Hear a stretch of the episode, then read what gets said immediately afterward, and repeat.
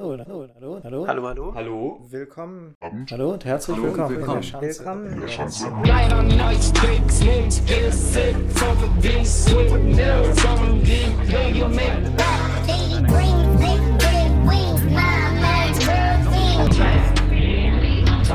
Heute haben wir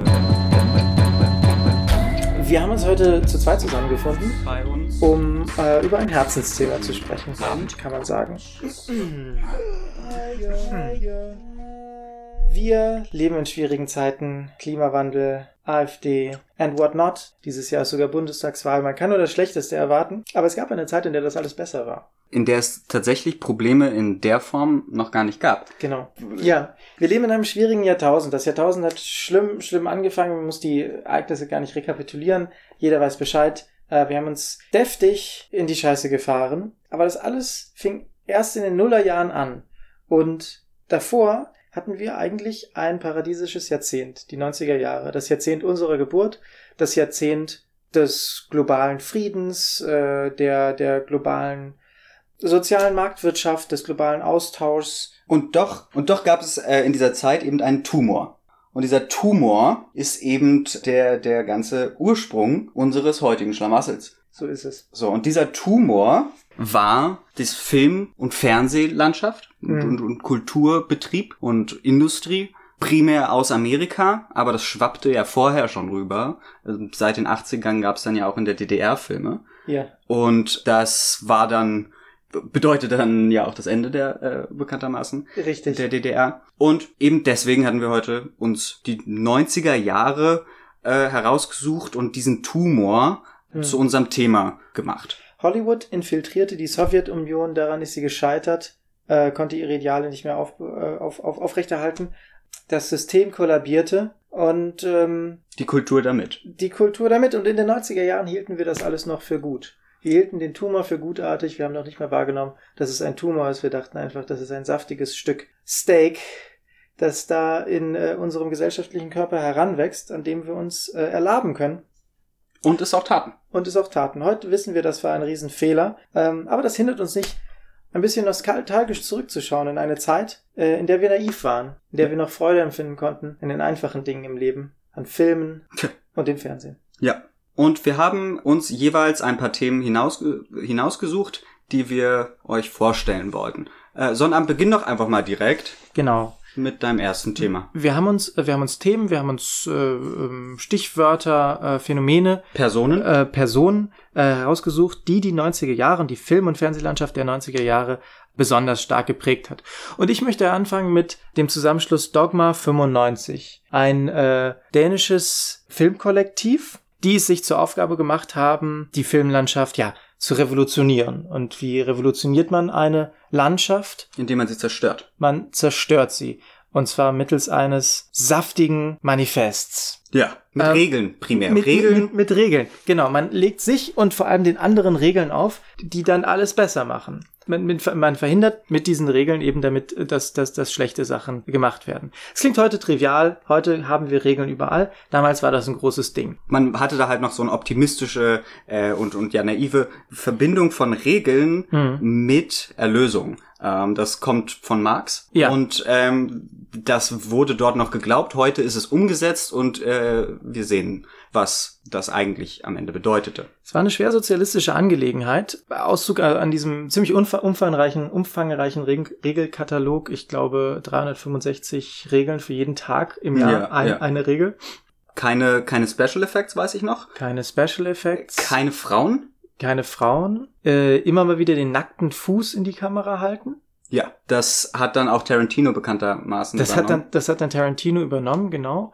Außerdem immer wieder auf die Vorteile von äh, orthopädischer Vorsorge hinweisen. Ja. Sehr wichtig. Das kennt- besonders im Juni. Fällt, das, das, das war eine Juni-Regel. Fällt uns heute gar nicht mehr auf, weil das so weit verbreitet ist in, in, in, in Filmen Hollywood, Scorsese. äh, äh, Die haben das groß gemacht, aber da, da, da hatte das den, den, den Ansprung. Ich, vielleicht gehen wir einfach kurz mal die wichtigsten Filme dieser Dogma-Gruppe. Sie haben ja nicht nur Regeln aufgestellt, sie haben ja auch selber diese Regeln gelebt, indem sie Filme nach diesen Regeln gedreht haben.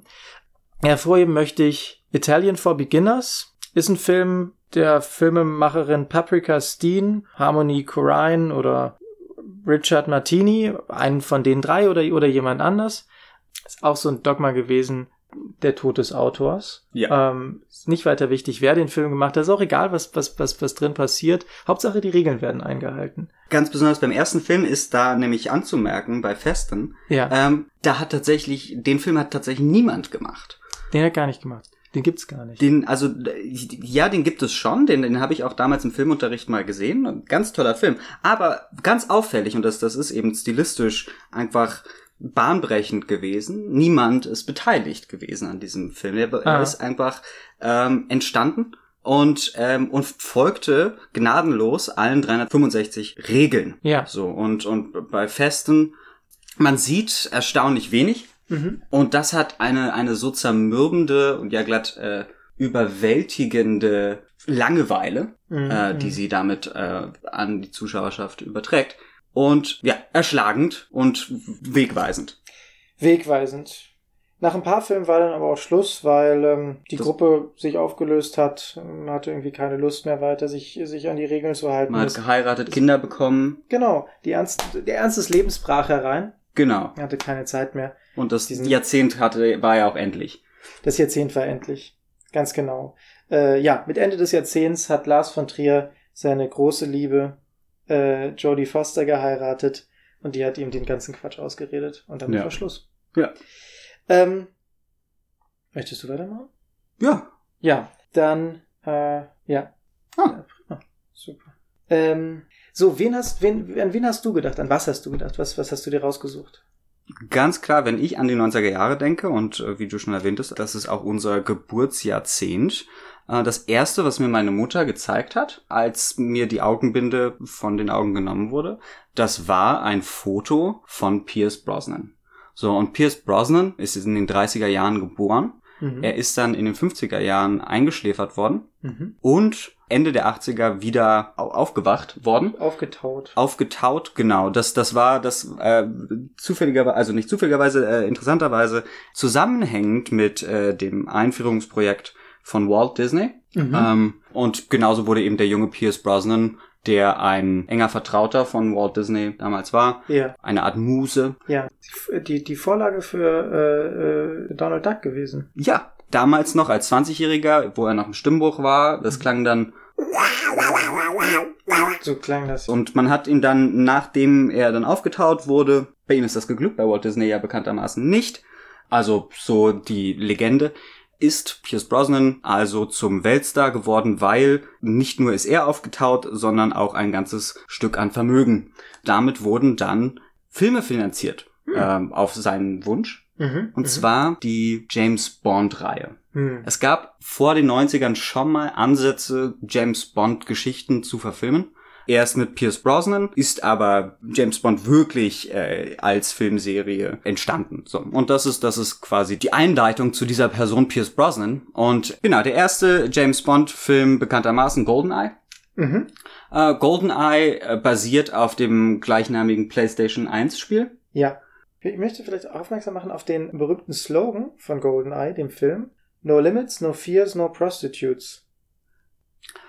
War mir tatsächlich auch vorher noch nicht bekannt. Ich habe den Film tatsächlich nie wirklich gesehen. Ich habe mir immer das Poster an die Wand gehangen damals Ja. als Kind. Mhm. Äh, ich fand das imposant. Tatsächlich hatte ich Angst. Ja, ich bin mir nicht sicher, ob es den Film tatsächlich gibt. Wir müssen ja, wir sind in den 90er Jahren, wir haben eben darüber gesprochen. Dogma, Dogma, Dogma, Dogma hat die ganze Ja. Filmlandschaft beherrscht. Auch GoldenEye wurde nach den Dogma-Regeln gedreht. Du hast ihn auch nicht Und gesehen. Ich habe ihn, ich habe ihn auch nicht gesehen. Unter Um- Umständen hat er gar keinen Autor, keine, keine Schauspieler, die mitgespielt haben. War vielleicht August-Film nach den Regeln. Ist ja gar nicht gedreht worden. Hm. Aber das ist auch das Schöne daran. Eben weil er nicht existieren muss, kann er in unseren Träumen und an unseren Kinderzimmerwänden Ja, ein ganz starkes Eigenleben führen. das ist ja, das ist ja das, was die Filme ausmacht, dass da die Fantasie noch mitspielen kann. Genau. Man sich das ausmalen kann, was passiert. Nicht wie in der Literatur, in der geschriebenen Literatur, wo alles vorgegeben ist. Ja.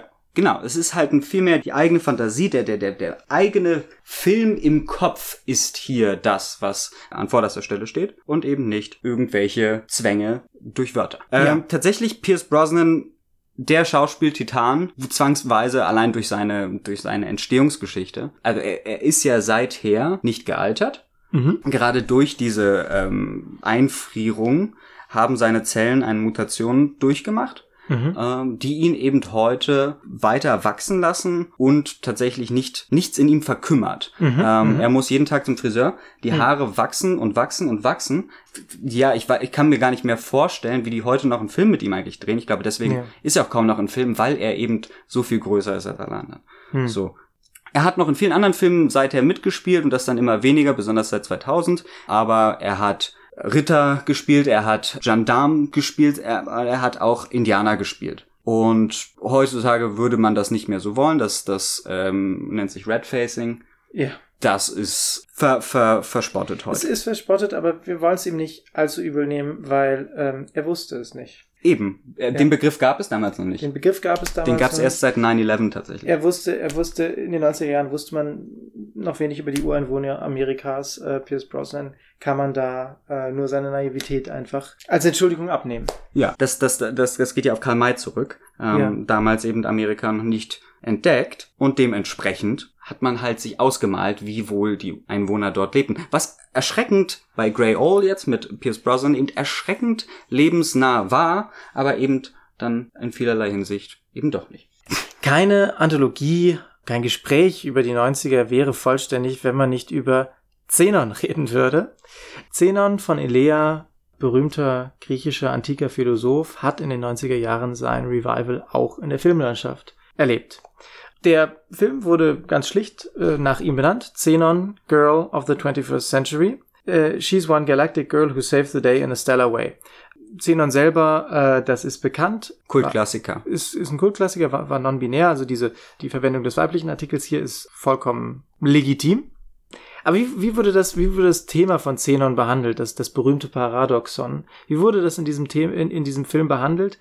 Ähm, wir wissen, Zenon hat gezeigt mit seinen, mit seinen berühmten Gleichnissen, Bewegung ist unmöglich. Entsprechend passiert in diesem Film auch nichts, oder das heißt, es passiert nichts, es passiert sehr viel, aber es bewegt sich halt nicht. Und es passiert auch immer weniger. Es passiert immer weniger. Es ist quasi ein Filmstill. Ähm, das war das Regiedebüt der äh, später als ähm, Schauspielerin äh, und Ehefrau bekannt gewordenen Veronika Ferres. Ihres Zeichens Altertumswissenschaftlerin, kennt sich mit der Materie aus, hat eine Riesenkontroverse ausgelöst, weil äh, die ganzen Kyniker äh, auf die Straße gegangen sind und sie haben, ähm, sie haben darauf gepocht, dass der Film ja als Motion Picture eigentlich beworben wird und sich in diesem Film nun aber gar nichts bewegt hat. Das konnte nicht akzeptiert werden. Hm. Für Disney war es aber trotzdem ein riesen Kassenschlager, Kassen vollgespült. Äh, Mit Geld. äh, Mit, mit, mit, mit Geld, äh, riesen Musical-Nummer auch draus geworden. Und äh, in erster Linie hat Disney aber dann von dem Merchandising gelebt und, und, und profitiert, äh, die das, das mit diesem Film dann produziert und, und, und in, die, in die Läden kam. So kleine, kleine Zenon-Puppen, so kleine, kleine Figürchen, mit denen man das Gleichnis nachspielen konnte. Xenon Zahnbürsten. Xenon die Zahnbürsten. Elektrische, die sich nicht bewegen. G- Ganz, ganz, ganz genau, äh, die, die berühmten Xenon-Zahnbürsten. Xenon die man, die, man, die, man, die man gar nicht bewegen muss im Mund, weil man sie nicht bewegen kann. Weil man es sich auch nicht Bewegung. bewegen kann. Man kann sich nicht bewegen. Was hast du gerade gesagt? Xenon-Vibratoren? Richtig. Ja, Xenon-Vibratoren, genau. Äh, auch die vollkommen bewegungslos. Xenon Carrera-Bahn ohne Autos, weil was willst du mit den Autos? Die können sich nicht bewegen. Ja. Das alles hat Disney Milliarden gebracht. Ja. Äh, Das hat die Company, das hat die Company groß gemacht, das, äh, davon zehren sie heute noch, Hat sie bis an die Spitze getrieben, bis an die Spitze getrieben. der Konsumindustrie. Mhm. Wo sie jetzt verweilt in absoluter Starre. Genau, insofern hat sich die Firma das Thema, die Philosophie des Films ganz zu eigen gemacht. Es gab da noch einen zweiten Film, Xenon the Sequel und Xenon C3. Das mir ein breites Grinsen auf das Gesicht zaubert, weil wer den ersten Film gesehen hat, weiß natürlich, was jetzt in den folgenden kommt. Auch hier wird es wieder um starre Bewegungslosigkeit gehen. Genau. Und Disney mit Walt Disney als dem eingefrorenen Mann, Mhm. heute seines Zeichens das Symbol des Stehenbleibens an der Spitze für immer und ewig. Mhm. Amen. Was soll man noch sagen? Gibt nichts mehr zu sagen. Es gibt, es gibt nichts mehr zu sagen. Das war mindestens mal die erste Hälfte. ja, und das äh, sollte auch so bleiben. Das Ähm, aber ich, ich denke, wir haben schon einen, einen ganz guten Einblick in die 90er gekriegt. Ja. Äh, wir haben ein Gefühl für das, für das Jahrzehnt gewonnen. Und für diese daraus resultierende Starre, Mhm. die wir heute erleben, mit ihren rigiden Regeln, Mhm. die ein Gesamtsystem erzeugen, das nie wieder bewegt werden kann. Und es gibt natürlich Scheinbewegungen dazwischen, zwischen den Ecken und den anderen Ecken. Aber, aber das sind alles, wie gesagt, Scheinbewegungen. Und wenn wir heute die Nachrichten aufmachen äh, und anschauen, dann ist das eben nur dieses Rumgeschwirre innerhalb Mhm. dieser Regeln, aber tatsächlich ein Fortschritt kann es nicht mehr geben und wird es auch nie wieder geben. Damit müssen wir leben. Genau. Und ähm, Damit würde ich dich dann rausschmeißen, lieber Sonnabend. Ähm, die Pflicht ruft, ja, die Starre wartet. auf in die Starre. Auf in die Starre einer kühlen einsamen Nacht.